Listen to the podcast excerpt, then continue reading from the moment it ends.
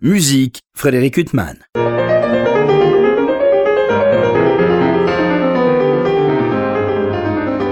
Bonjour Frédéric Huttman au micro, j'ai le plaisir de vous retrouver pour notre troisième euh, entretien avec euh, Bruno Mont-Saint-Jean. On a déjà évoqué beaucoup de choses. Bruno Mont-Saint-Jean, il y, a un, artiste qu'on voit euh, apparaître brièvement, moi je l'ai vu dans deux films que vous avez réalisés, c'est Arthur Rubinstein.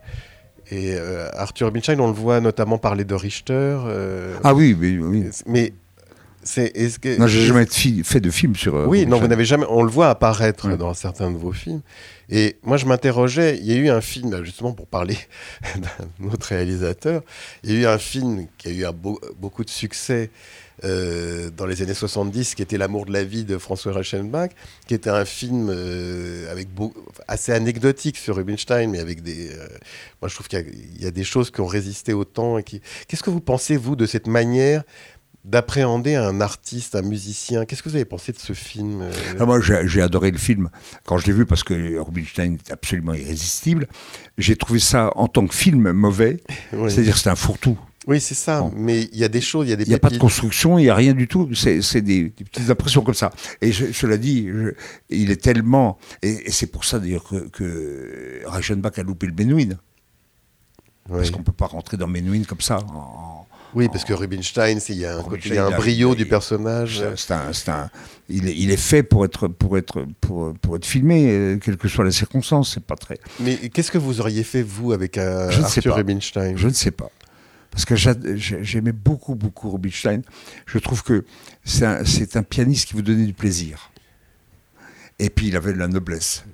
Moi, j'ai malheureusement jamais eu le bonheur de l'écouter en concert. Ah, vous n'avez jamais que au disque. Je trouve ces disques toujours extraordinaire.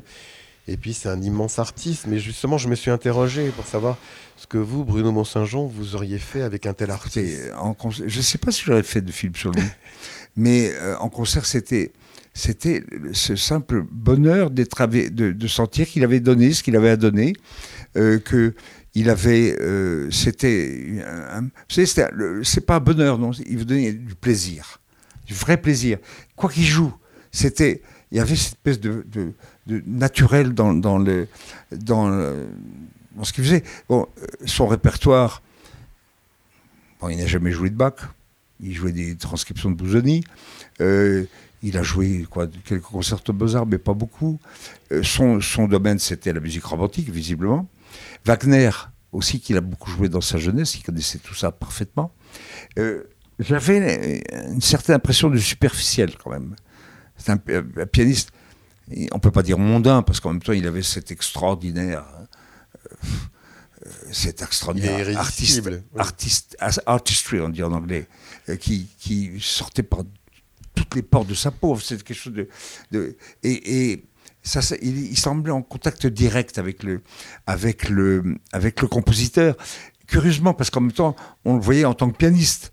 C'était un, un, pianiste prodigieux sans être non plus un pianiste de la dimension d'un Horowitz peut-être. Mais c'est autrement plus intéressant que, que, Horowitz, alors que c'était les deux, deux grands concurrents. Et Horowitz était jaloux du musicien et Rubinstein était jaloux de, du, pianiste Horowitz, d'une certaine manière. Mais, euh, et puis, il avait quand même un répertoire considérable.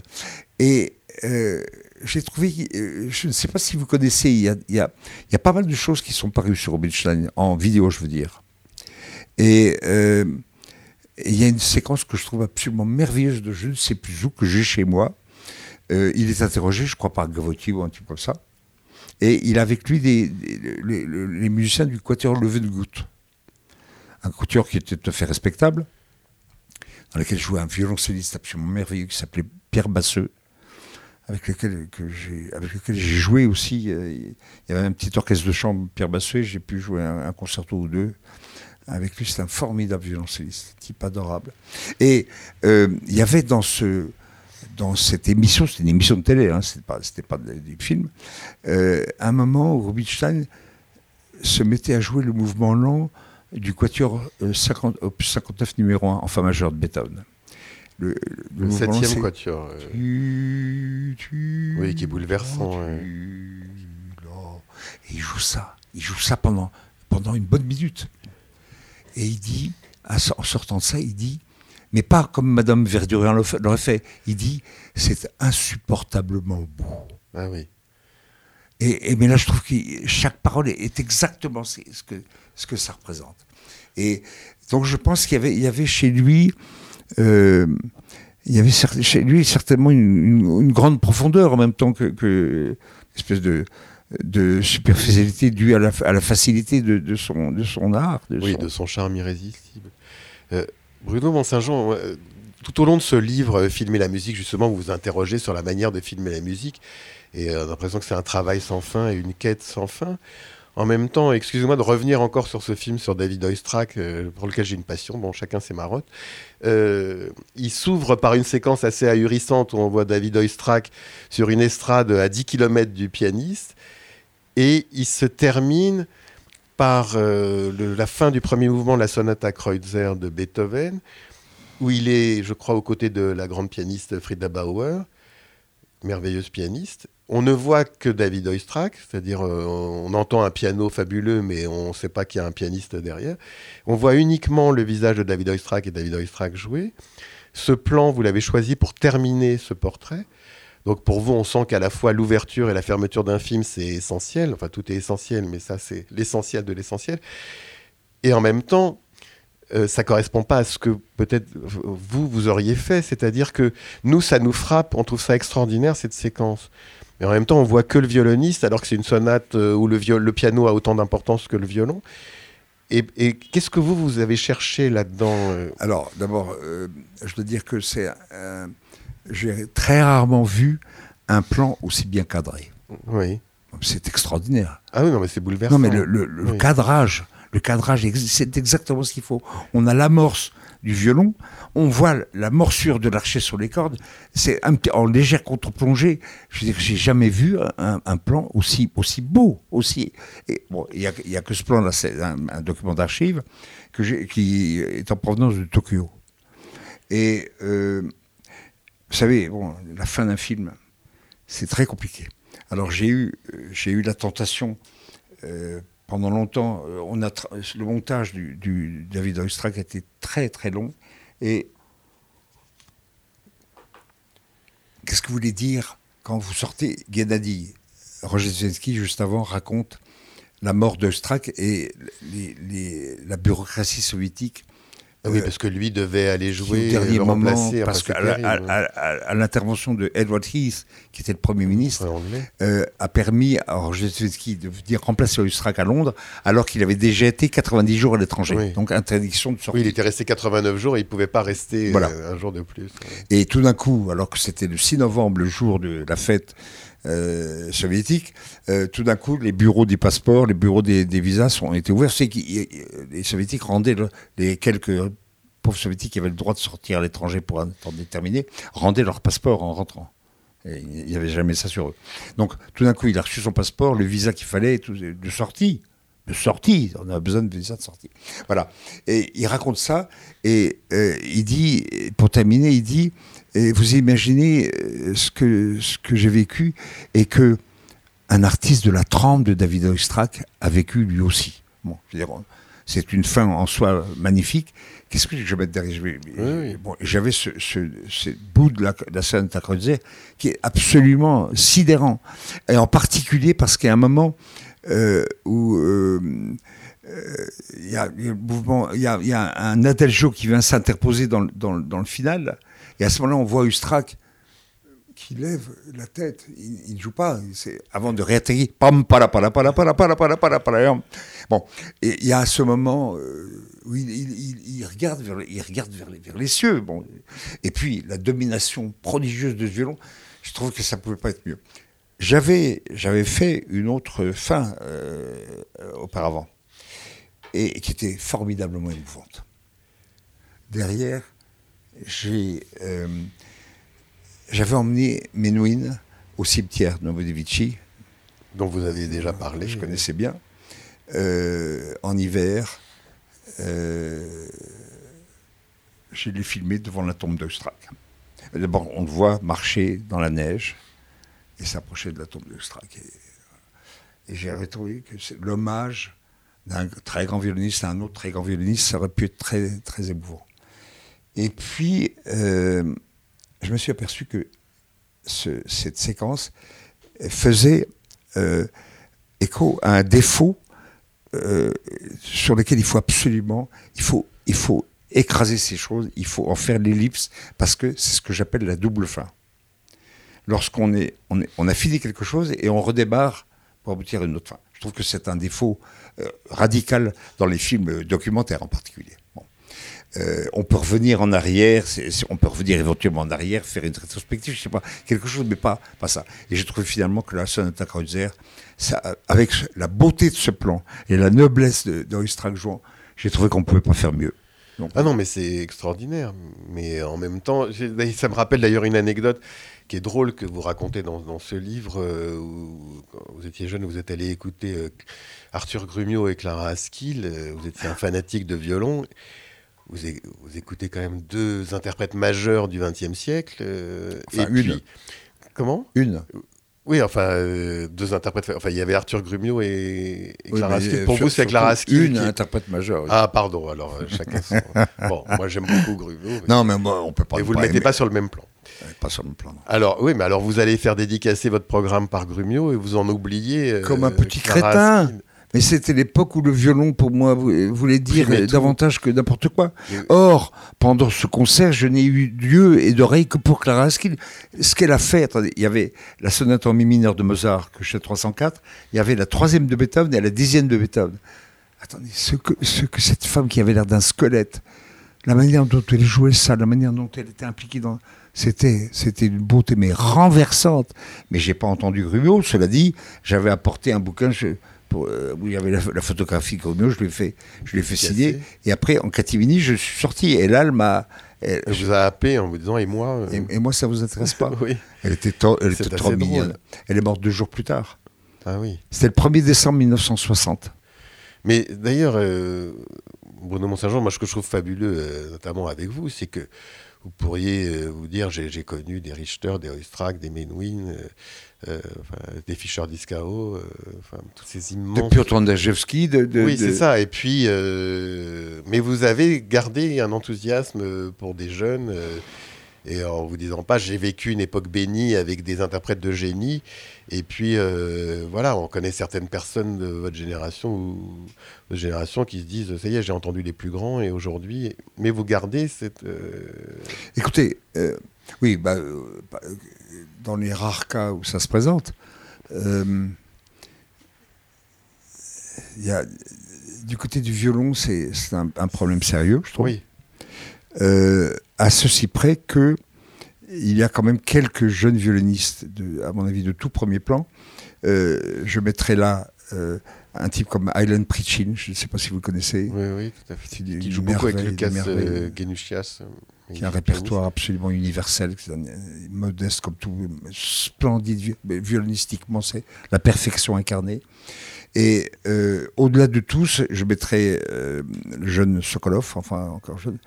Euh, que voulez-vous Je trouve que, il y a chez Valérie, chez Valérie Sokolov, il s'appelle. il y a quelque chose qui est le signe des très grands violonistes, c'est-à-dire que il a une sonorité à lui, d'une part, et d'autre part, il y a un matelas en dessous qui fait qu'on pourrait plonger encore plus loin. Et il est toujours là. Et j'ai eu euh, une, extraordinaire expérience il y a seulement trois jours. Il y a un violoniste que j'adore et qui est quartettiste maintenant, et qui est le premier violon du quatuor Harrod. Oui auquel vous avez J'ai fait un film sur le Quatuor Harrod et qui m'ont ils m'ont envoûté. Euh, le Quatuor Harrod m'a envoûté. J'ai j'ai consacré. C'était très très difficile parce que personne n'en voulait. Ménage mais à quatre. J'ai réussi à faire le ménage à quatre et qui m'a. Euh, ça, a été ça a été un tournage qui a duré un an, qui a été un délice de de confiance mutuelle. Ils m'ont ils m'ont ils ont avec une patience angélique. On a pu on a pu tourner des choses absolument merveilleuses avec eux. Et l'autre jour il y avait une grande, une grande, grand raout chez moi. Il y avait une centaine de personnes. Et le Quatuor Rod est venu au grand complet. Il y avait, il y avait des tas de gens, dont, ce, génie qui s'appelle Klaus Makela. C'est extraordinaire. Et en plus du Quatuor Rod, il y avait un, il y avait Gabriel Le Magadur, qui est le deuxième violon du Quatuor Eben. Il y avait euh, un ou deux altistes. Et ils avaient préparé, juste dans l'après-midi, ils ont joué ensemble le double concerto de Bach, le, mouvement long du double concerto de Bach, que j'ai joué d'innombrables fois avec Valérie. Il y a un plan déchirant avec Menuhin et Oistrakh. Oistrakh et, et, Menuhin, il y a le disque avec Oistrakh et euh, avec euh, Yehudi et Nesco. J'ai joué ce concerto de Bach avec, avec Yehudi. Ah oui Oui, quand même, c'était... Je ne comprends pas que ça n'a pas été enregistré, c'était lamentable ce qui fait qu'il reste, il reste de tout ce qu'on a pu faire ensemble. Il y avait quand même pas mal de choses. Il reste que quelques duos de Bartok, c'est tout, euh, qui ont été filmés et, enregistrés. Et alors, et Jordan Victoria, le premier violon du, des Harrod, et Valérie Sokolov ont joué les deux parties solistes. Avec, accompagné par un petit orchestre avec Alexei Chadrin au violoncelle et euh, Jérémy Garbag, le violoncelliste du côté Harrod. Et c'était. Je me suis dit, voilà, eh bien. Euh, voilà, on est, on est, euh, on approche du niveau de ce que j'ai pu connaître. Alors, euh, en tout cas, ce que vous avez pu connaître et ce que vous connaîtrez encore, euh, c'est très impressionnant. Il y en a quand même quelques-uns. Bruno Mont-Saint-Jean. Il y en a quelques-uns où je ne pense pas reconnaître, retrouver ça, jamais. Oui. Bah non, mais des artistes de cette dimension. Non, mais je veux dire, Fischer Discao. Et Julia Varadi, je n'imagine pas que je, que je pourrais entendre de bon vivant. J'ai entendu quelques chanteurs de leader, euh, de, tout premier plan. Enfin, on est, on est à des kilomètres, des, années-lumière. Non, vous n'avez pas cette impression? Euh, Je ne sais pas, j'ai peut-être pas votre sensibilité. Je me laisse plus peut-être impressionner par des, des chanteurs actuels. Et puis moi, j'ai moins écouté euh, Fischer Descao, auquel vous avez consacré des films que vous avez bien connus. Oui. Et d'ailleurs, il y a une anecdote qui a même doublé euh, Richter euh, enfin, euh, dans le film que lui avait consacré, dans la version allemande. Mais je m'égare peut-être. Ah oui. Parce que vous, version, vous avez demandé à Carlos Kleiber, on vous avait demandé de doubler la version, allemande, la version allemande, et vous avez demandé à Carlos Kleiber, qui a dit non. Et puis. Ah non, il a dit bien mieux que non. non, il a dit que ce serait criminel. Oui, voilà. Pardon. Euh, pour le, doublage de, Richter. Moi, c'est ce que j'ai dit à mes producteurs. C'est criminel, il n'est pas question de le faire. Mais les Allemands n'acceptent pas les sous-titres. je dis, donc, on, entend quand même la voix de Richter, mais doublée avec. Euh, alors, donc, on dit, euh, dans ce cas-là, on envoie le film et puis ils le feront eux-mêmes. Dans ce cas-là, j'ai fait la, la, concession majeure et j'ai demandé à Carlos Kleiber qui m'a envoyé une lettre absolument merveilleuse en me disant, et en, français, il ajoute, non seulement ça serait, ça serait criminel, mais pour le spectateur, casse-pied 100%.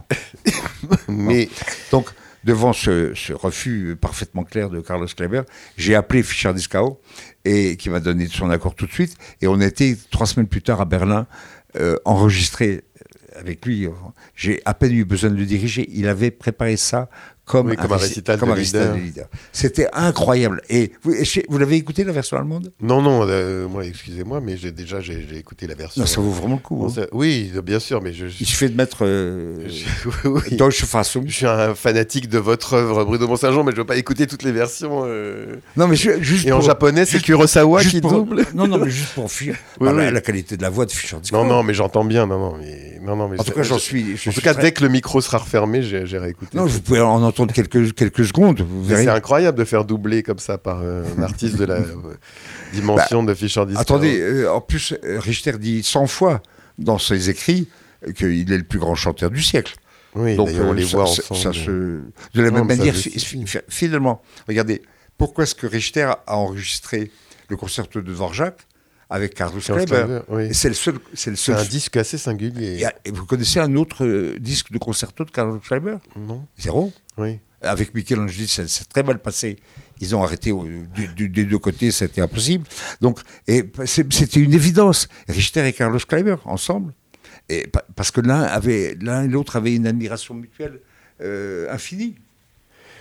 Alors, on pourrait continuer euh, Bruno Mont-Saint-Jean comme ça pendant des heures à évoquer euh, tous ces artistes, tous ces films que vous avez réalisés. Y a, vous parlez quand même de, de choses qui se sont moins bien passées, avec un artiste moi que j'adore, euh, c'est un film que malheureusement je n'ai pas vu, c'est Murray Peraya, où vous dites que c'était une expérience... Euh, ah non, avec Murray c'est très bien passé. C'est très bien passé, mais le film... Euh, bah, le film est encore un film de... de, de, pas tout à fait débutant. C'est un film que j'ai pas vu, donc je peux...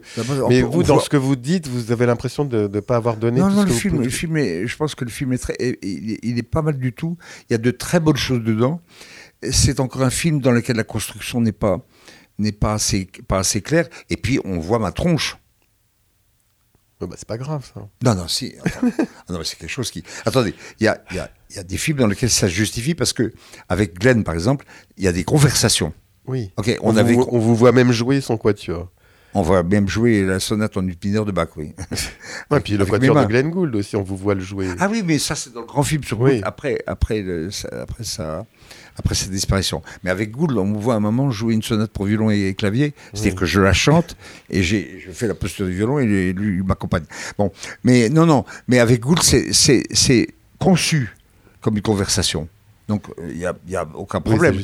mais, euh, pardonnez-moi, mais je ne fais pas du pivot. Oui, oui, bien sûr. Euh, le fait de me voir avec Peraya, ça, ça, ça coupe tout. Je veux dire, c'est une, une erreur de jeunesse, c'est de la vanité euh, pure et simple qui n'a rien à voir. Rien. Ça, ça fait partie de ces films que je, que je récuse à cause de ça. Mais vraiment, fondamentalement. Et Murray, non, le, film sur Murray, il, il est très intense. Euh, Murray, est, il, est, il, est, touchant par, par, par sa nature, par sa voix, par, par son, son, visage, par sa manière de jouer, par, par l'extraordinaire souplesse de ses gestes. Euh, je, lui ai demandé, par exemple, euh, c'était un tournage aux États-Unis, je lui ai demandé de répéter pour moi un, un moment musical de Schubert, la bémol majeure. Et il, il, joue de la main droite et il répète la main droite et sa main gauche flotte comme ça. C'est quelque chose de très beau, mais qu'on a mis en scène spécifiquement, si vous voulez. Donc Murray, il avait cette capacité d'accepter une certaine mise en scène sans, sans rechigner. Et, j'en ai besoin parce que la manière dont je tourne, euh, ça c'est une chose dont on pourrait parler pendant longtemps, mais que faire du, Qu'est-ce qu'on tourne en musique? Qu'est-ce que, comment, ça, comment ça se présente? Comment, Qu'est-ce que vous faites avec une caméra? Pourquoi Pourquoi vous changez de plan? Pourquoi vous, Toutes ces choses-là, ça, ça, a une importance radicale parce que le nombre de, de, d'exécutions, enfin de, de, d'interprétations que j'ai vu littéralement sabotées par le, par le cadrage ou la lumière ou le, les inepties qu'on voit, c'est quelque chose qui m'a révolté longtemps. Et, euh, j'ai essayé d'avoir euh, et d'adapter surtout ma manière de tourner beaucoup avec les gens avec lesquels je, tourne. Parce que je, Par exemple, Piotr Anderjewski et les Par exemple, Piotr Anderjewski. Quand on, quand on s'est arrêté, alors qu'on avait 747 prises, je me souviens parce que c'était le nom de l'avion, et puis que j'ai dit, il fallait qu'on arrête parce que c'est fini, c'est terminé. Et, et Piotr ne pouvait pas supporter que ce soit terminé. Et je lui ai dit, Piotr, tu aimerais qu'on tourne comme ça pendant deux ans, la, même variation diabétique Il dit, ah, si seulement. Ah oui. Après, j'ai tourné avec Piotr une chose qu'on a tournée en Pologne et qui n'a jamais été montrée jusqu'ici, sur Schumann sur les, les, les, études en canon ah non, pardon. Et, les, euh, et les chants de l'aube. Oui. Et j'ai tourné ça à Łódź, en Pologne, où il y avait une école de cinéma j'ai eu une équipe absolument formidable. Et euh, en plus, le son avait été enregistré par Piotr pendant une durée de 5 ans. Jusqu'au moment où il a prouvé à peu près, il y a, il y a 26 minutes de musique en tout. Hein. Et euh, 50 séances d'enregistrement. Et puis le montage fait par lui, et il était à peu près d'accord avec ce qu'il faisait. Et on a tourné à partir de la bande son. Ce qui fait que j'ai pu, alors là, travailler avec la caméra, avec et Piotr s'est montré d'une docilité totale parce que le son n'avait plus d'importance. Donc il faisait, et je l'ai fait passer par des, choses qui sont inconcevables, parce que euh, en détruisant le piano, en les fourrant dans des endroits impossibles. Mais voilà. Et là, euh, on s'est longtemps posé la question avec Piotr. Parce que moi, je crève d'envie de refaire des. C'est un artiste. Euh, enfin, de, la plus grande dimension. Bon, puis on n'est pas sûr qu'il va, rester actif à se montrer en scène pendant longtemps. Et, puis, pas sûr non plus qu'il acceptera de faire des films et des enregistrements. Peut-être qu'il va faire son, son, sa manière de, dire euh, je n'ai plus qu'une chose à faire, c'est me mettre, de me coucher dans un cercueil et d'attendre que mon cœur cesse de battre. Ça, la menace peut, arriver à, tout moment. Bien. Et euh, c'est un, artiste d'une rareté, c'est un, des plus grands cerveaux. On a tourné à Hambourg récemment 12, 12 préludes des fugues du clavier Bertrand Perret. Euh, et on a, tourné pendant 19 heures euh, dans la même journée. En plus, je venais de me casser la jambe, donc j'avais des problèmes pour, euh, me, trimballer. Euh, et, c'est un miracle qu'il a réussi à faire, un miracle. Qu'est-ce que, mais on s'est toujours posé la question avec Piotr est-ce qu'il faudrait pas et là c'est pas en playback on a son, son est-ce qu'on ne devrait pas tout faire en playback? De sorte qu'une des, une des dimensions soit, soit éliminée. Ça serait possible. Et d'autant plus que je me suis aperçu qu'il est parfaitement capable de, le faire. Vous savez, les problèmes de la synchro, c'est terrorisant. Euh, et, ça, je, ne veux pas qu'on s'aperçoive qu'il y ait un playback quelconque. et c'est ce qu'on a fait avec, avec les, le quatuor euh, Albanberg sur le, La jeune fille et la mort, des choses comme ça, ça a tourné totalement en playback. Et ça donne des, des choses qu'on ne peut pas voir, tout simplement. On ne peut pas voir autrement. Ne serait-ce que l'échange des regards entre les musiciens que j'ai pu diriger, ou me mettre euh, dans une, position à travers les éclisses du violoncelle pour voir le visage de l'alto au moment où il y a des choses particulières avec eux, si vous voulez. C'est des choses comme ça que j'ai cherché à, montrer. Et que, en outre, ça ne semble pas artificiel. Que, et la plupart des gens, c'était. Je, je Tout à fait naturel. Donc, donc sur, sur, la manière de filmer la musique, il y a des choses à dire. Ah bah, de toute façon, c'est infini, et puis on pourrait vous écouter des heures, Bruno Mont-Saint-Jean, mais nous voilà malheureusement euh, au terme de ces trois entretiens. Moi, je voudrais juste terminer euh, avec un film euh, dont la musique est merveilleuse, mais un film qui a beaucoup compté pour vous et dont vous parlez dans ce livre. c'est Les Enfants du Paradis. Vous parlez de l'importance des Enfants du Paradis, notamment de l'ouverture du film, et mm. puis même la fin du film, parce que vous parlez peu du cinéma de fiction euh, dans ces entretiens et, quelle est la part justement du cinéma de fiction euh, il y, a juste une parenthèse d'ailleurs, il y a quelque chose d'assez drôle, c'est que vous, à un moment vous avez voulu que soit réalisé un film par Orson Welles autour de Menuhin et ça a chopé. Parce que J'aurais été le conseiller musical. Ça, c'était quand même. Ça, on, se serait bien amusé avec ça. Moi, je me serais. Ça aurait été génial. Mais vous savez ce qui a été la réaction des producteurs? Oui, ils avaient peur, non Ah, mais peur. oui. Pas question. Et, donc, euh, tous ces grands metteurs en scène de fiction. Euh, Alors écoutez, c'est une chose très, très curieuse. Guillaume essaie de m'interroger là-dessus. Donc Guillaume Mont-Saint-Jean, avec lequel. Guillaume Mont-Saint-Jean, voilà. Et lui qui est un cinéphile euh, avec une culture gigantesque de tout ça. Et, et, il, essaie, il essaie de m'interroger là-dessus. Il s'est trouvé que, que été, pendant longtemps, quand j'étais gamin, j'allais à la cinémathèque trois fois par jour. J'assistais à trois séances. Donc, j'en ai vu beaucoup. Euh, depuis euh, maintenant pas mal d'années, je, je, ne vais pas au cinéma. Enfin, je vais au cinéma de, de temps en temps, mais très rarement. J'ai toujours d'autres priorités, figurez-vous. C'est terrible. Je ne sais pas comment font des gens comme vous avec cette, cette colossale culture littéraire et cinématographique et musicale. Et non, mais quand tout est à la fois, il se trouve, vous savez que j'ai d'abord euh, chaque, chaque moment que j'aurai de loisir, disons, je le passe euh, à écrire de la musique. Euh, en général sur des transcriptions plutôt qu'autre chose. Mais c'est, ça, y est, je commence à, si je commence disons à 11h du soir, ben, je, je, à 7h du matin, et puis j'ai une journée de travail, je, ne peux pas, je peux peux pas aller au cinéma, sauf de temps en temps. Et ce qui a, le phénomène qui me semble très bizarre, c'est que j'oublie. Alors vous avez une mémoire colossale pour tout ce qui a trait à la musique. J'ai une mémoire euh, assez, vaste de la musique, oui. Oui, c'est Mais euh, et pour le cinéma, non. Ça...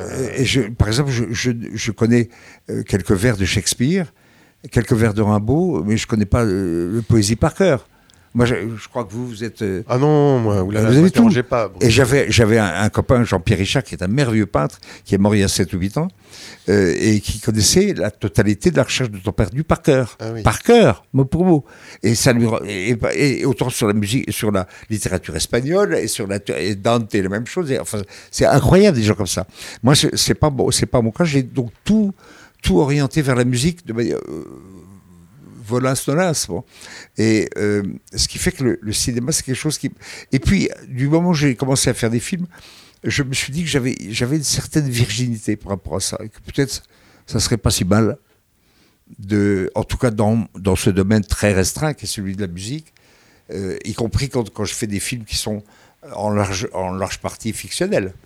Euh, comme le, je dis, les premiers films avec Gould sur la, séance d'enregistrement, il n'y a, pas eu, a pas eu de séance d'enregistrement. On, on, a mis en scène complètement une séance d'enregistrement. Donc ça devient de la fiction à ce moment-là.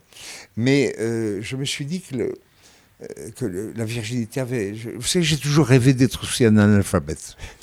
Non, je, raté. Non, mais oui, mais je trouve qu'il y a je trouve que quand on est en train de, de dire que l'analphabétisme ou que la capacité, le contraire, c'est quoi le, Alors, le contraire d'un alphabétisme, ah, c'est le, lecteur, le fait Et je trouve que moi, j'ai toujours rêvé d'être un, berger euh, dans le, sur les Hauts-de-Provence. Bah, on rejoint euh, finalement la phrase euh, inaugurale de Bruno Walter sur ses œuvres qu'on découvre. D'une certaine manière. Et de retrouver cette virginité d'écoute. Et donc, cette capacité d'improvisation aussi, qu'on perd lorsqu'on est vraiment euh, qu'on a tout. Si vous voulez, la musique classique, c'est bien entendu, c'est un domaine qui est le domaine de l'Europe par essence. Et, j'ai beau m'intéresser énormément à la musique indienne, à la musique japonaise, comme ça. Euh, je pense que la contribution de l'Europe à la musique, au phénomène musical, est quelque chose d'absolument. Mais c'est grandiose. Il n'y a, a pas un art où l'Europe est davantage contribuée, mais peut-être qu'il y a une certaine part d'improvisation. Et je crois que sur le fait d'avoir des partitions, justement, qu'on répète des centaines de fois pour arriver à une certaine perfection, et que dans, dans ce domaine, disons que Gould est un idéal, parce qu'il n'est pas, il n'est pas imprégné par, par la, reproduction sonore. Il a, il, a, une reproduction mentale des choses. Ce qui fait qu'après, étant donné qu'il a la technique la plus parfaite qu'on puisse imaginer, il ne fait que le, produire au moment où il le produit. Et ça, donc il garde une virginité cérébrale du, du, son. C'est grandiose. Eh ben, c'est sur cette virginité euh, qu'on va se séparer, Bruno Mont-Saint-Jean. Je vous remercie de ces trois entretiens euh, et puis ce livre Filmer la musique, des entretiens avec Guillaume euh, Mont-Saint-Jean. Euh, j'espère qu'on aura le plaisir de se retrouver pour mille autres entretiens parce que le sujet est infini. Il me reste à vous remercier infiniment d'avoir été mon invité. Vous m'avez fait, fait, un énorme plaisir. Pour illustrer cet entretien avec Bruno Mont-Saint-Jean, je vous propose d'écouter des valses nobles et sentimentales de Maurice Ravel, interprétées par le pianiste Ziatoslav Richter. Je vous souhaite une très belle écoute de ses œuvres et une très bonne fin de soirée sur RCJ.